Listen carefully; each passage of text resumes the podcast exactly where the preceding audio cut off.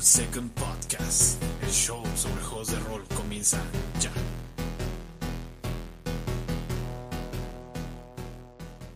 ¿Qué tal aventureros y referees? Bienvenidos a otro episodio de su podcast Roll por Second. Yo soy Irving Morales, dueño y host de esta hermosa plataforma donde hablamos de lo que más amamos, los hermosísimos juegos de rol.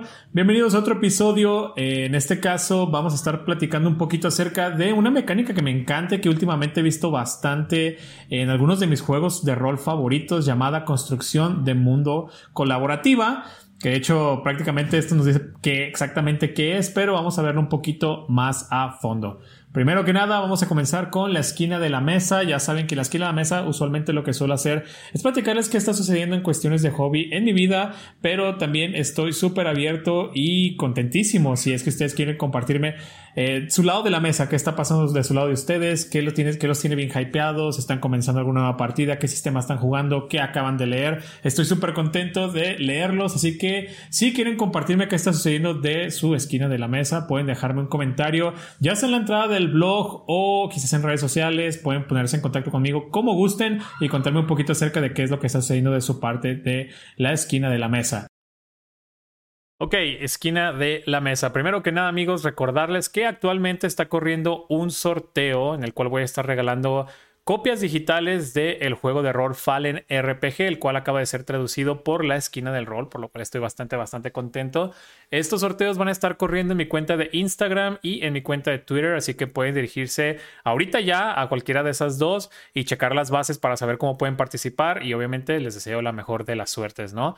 Segundo, voy a estar participando en un par de eventos en estos próximos meses, en octubre y en noviembre. Primero que nada, en octubre del 28 al 31 va a estar corriendo por allí eh, un evento por parte de Rol en Casa llamado Festival de Horror, en el cual voy a estar poniendo una charla, además de algunas mesas, por si les interesa participar. Les voy a dejar los links. Ya saben dónde, en el blog. Pueden pasarse a la entrada del blog de este episodio, donde van a encontrar todos los links relevantes. Ah, el segundo evento al que voy a estar participando se llama el Carnaval Rolero. Y ojo, esto es muy importante. ¿eh? Carnaval Rolero también va a estar por allí corriendo lo que viene siendo en noviembre, más o menos a mediados. Eh, y en el cual voy a estar dando también una charla, igual poniendo mesas de Exium y entre otras cositas, ¿no? Pero es súper importante que vayan al link que les voy a dejar, creen su cuenta si van a participar, va a haber un montón de mesas en línea y que sobre todo voten por Roll por Second, les voy a dejar el, el enlace donde pueden ir a votar justamente para que Roll por Second tenga pues por ahí un lugar especial con una mesa estelar en el cual vamos a estar poniendo algún contenido excelente, ¿no? Entonces, eso es básicamente lo que tengo por ahora en cuestiones de la eh, esquina de la mesa. Obviamente también también ya se viene octubre, vamos a estar por ahí jugando eh, con mi grupo de juego un montón de cosas de horror. Tenemos programado todo un mes de partidas de horror y de cosas relacionadas. Entonces, este octubre va a estar genial, ¿no? Estoy súper contento de que ya venga por ahí, además lleno de eventos, además con premios y demás. Entonces, esto sería todo por la esquina de la mesa. Vamos a el tema principal.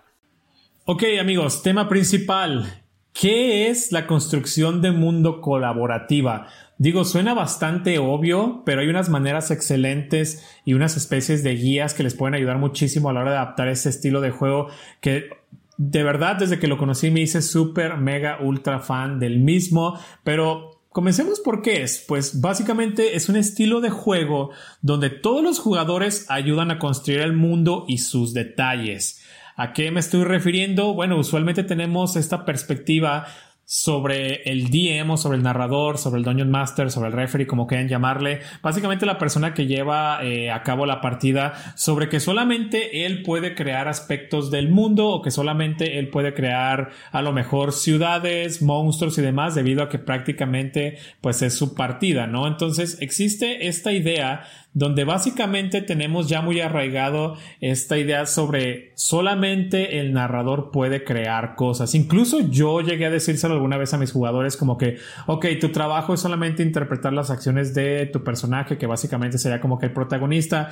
Mi trabajo, por el otro lado, es básicamente eh, crear el mundo eh, en base a reacciones de las acciones que está teniendo tu personaje y pues todo lo que lo rodea, cómo funciona y demás, ¿no? Entonces, esta mecánica la podemos utilizar de diferentes maneras. Por ejemplo, uno de los beneficios que le veo bastante a la construcción de mundo colaborativa es, por ejemplo, crear un mundo más interesante para toda tu mesa de jugadores. Claro y es obvio que el narrador siempre va a tener un interés propio por su mundo que, que, va a ser más grande que el, de los, que el de los jugadores, debido a que tú como creador, como narrador, sabes exactamente qué tiene, sabes las facciones que, que, las, que lo van a habitar, sabes los lugares, sabes exactamente todo y tus personajes lentamente lo van descubriendo a través de las aventuras y de tus partidas y de, y de tus eh, pues misiones y tus quests y demás, ¿no? Pero hay algo bastante especial a la hora de darle ese poder a un jugador. Tu jugador va a valorar muchísimo más el mundo si, por ejemplo, una de las ciudades él la creó, ¿no? O, por ejemplo, incluso otra ventaja va a ser que te va a facilitar bastante o muchísimo a la hora de estar narrando y creando cosas para tu mundo. Y al final de cuentas vamos a regresar al primer punto que básicamente es hará tu mundo más interesante y que todo tu grupo tenga un interés especial por este mundo debido a que ellos mismos, junto con tu ayuda y la ayuda de los demás, han creado este universo donde están jugando, ¿no? Entonces, ¿Cómo funcionaría esto? ¿Cómo podríamos aplicarlo eh, directamente en nuestra mesa la próxima vez que vayamos a jugar y demás? Bueno, pues básicamente uh, de los sistemas que conozco que ya, que ya están aplicando básicamente este, este tipo de juego ya directo en sus reglas, por ejemplo, uno es VG o VG o The Ultraviolet Grasslands por Luca Rille, que lo pueden buscar, ya saben que pueden encontrar links en la descripción.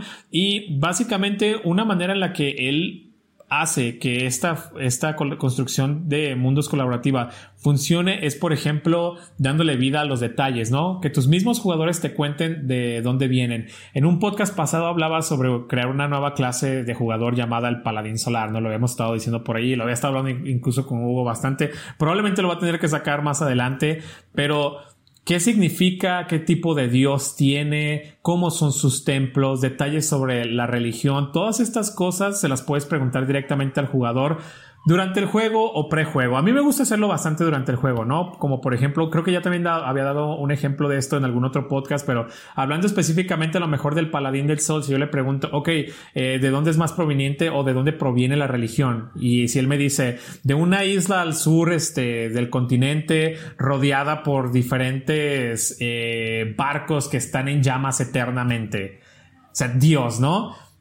Obviamente va a existir un nivel Mm, referente a la creatividad que pueda tener cada jugador o cada persona, pero aunque no des algo tan descriptivo y con que el simple hecho dijeras de que existe una isla donde a lo mejor este, la religión se esparce eh, o, se, la palabra de esta religión se esparce bastante o que prácticamente están súper bien asentados allí y que tiene un nombre, pues básicamente ya estás poniendo un lugar en el mapa del mundo, lo cual se me hace increíble y se me hace genial. Y muy probablemente si algún día llegan a visitarlo tendrá también un lugar especial en el jugador porque estará súper interesante debido a que él, él lo creó, ¿sabes? Entonces, los personajes y los detalles de los personajes pueden dar pie a muchísima creación de mundo, a muchísima creación de facciones, a muchísima creación de no personajes.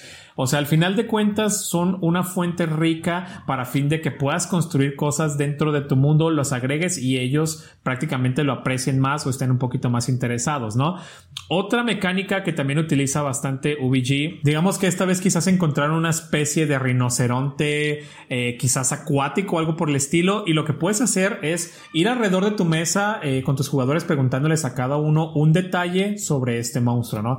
Por ejemplo, podrías ir primero con el primer jugador, oye, ¿sabes qué? dime un detalle, por favor. Quizás el primer jugador te va a decir que su piel eh, tiene una especie de escamas y de armadura como azul traslúcida. El segundo personaje a lo mejor te va a decir que quizás su cuerno está reemplazado por lo que sería una especie de aleta, pero en una de las esquinas tiene filo. Y así conforme termines toda la vuelta eh, con, con, todos tus jugadores, si son cinco jugadores, por ejemplo, bueno, tienes cinco diferentes detalles que te puede contar cada uno de ellos. Incluso uno podría a lo mejor agregar comportamientos, ¿no? Como que a lo mejor quizás suelen usualmente ser dóciles, pero no significa que lo va a hacer, ¿sabes? A lo mejor específicamente si lo tienes pensado para un encuentro, bueno, ese no va a ser totalmente dócil, ¿sabes? Ese a lo mejor va, va, va, va, a tener esta, va a ser agresivo y a lo mejor puede haber un motivo detrás de esa agresión, ¿no? Entonces, al final de cuentas te vas a quedar con un monstruo del cual tus jugadores prácticamente cada uno agregó un detalle y te va a dejar un monstruo muchísimo más rico. Esa es solamente una de las maneras que puedes aplicar esta construcción de mundo colaborativa. Incluso esto puede funcionar en ciudades, en detalles igual, ¿no? Haciendo una ronda de preguntas. Llegas a una ciudad y le preguntas a alguien, ¿en qué se especializa esta ciudad? ¿Cuál es, eh, por ejemplo, su medio principal de economía? ¿no? Y alguien te va a decir, ok, ellos eh, quizás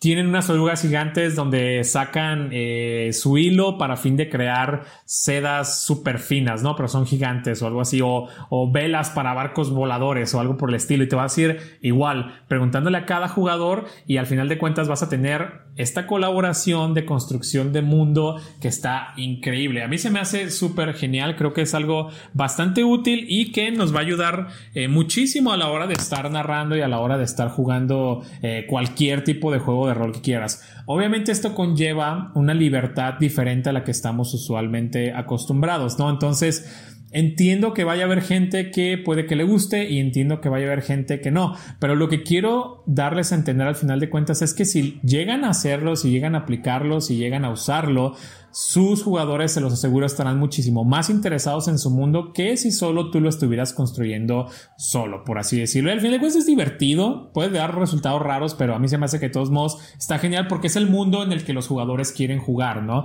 Y que de alguna manera, pues tú también estás colaborando a ellos y que también puede tener esos toques personales que cada quien puede agregar, ¿no? Hay juegos que, como les comenté, creo que son bastante buenos en este tipo de mecánica. Uno de ellos se los mencioné es VG por Luca tenemos también, por ejemplo, The Quiet Years, que se me hace un juego increíble también.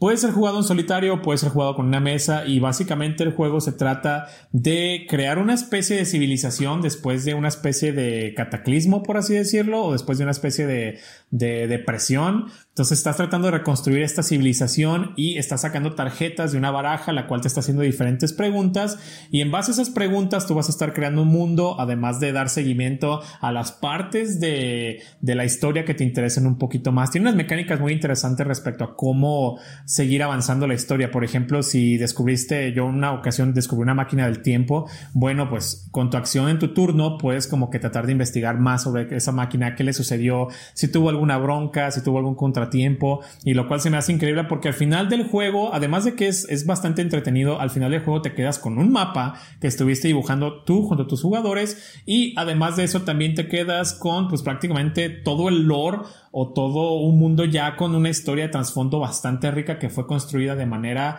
colaborativa, ¿no? Entonces, eh, ese es otro de los juegos que tienen y que manejan también bastante por allí la eh, construcción colaborativa. Ambos se los recomiendo bastantes. UBG creo que es un poco más ácido porque literal su género es psychedelic heavy metal. Pero eh, The Quiet Gear se me hace que es excelente. Y si no quieren todavía entrarle a ninguno de esos dos, o si las temáticas simplemente no les llaman la atención, bueno, la próxima vez que estés en tu sesión de juego, haz la ronda de preguntas cuando llegues a una ciudad, haz la ronda de preguntas cuando encuentres un no personaje, haz la ronda de preguntas eh, cuando encuentres un enemigo.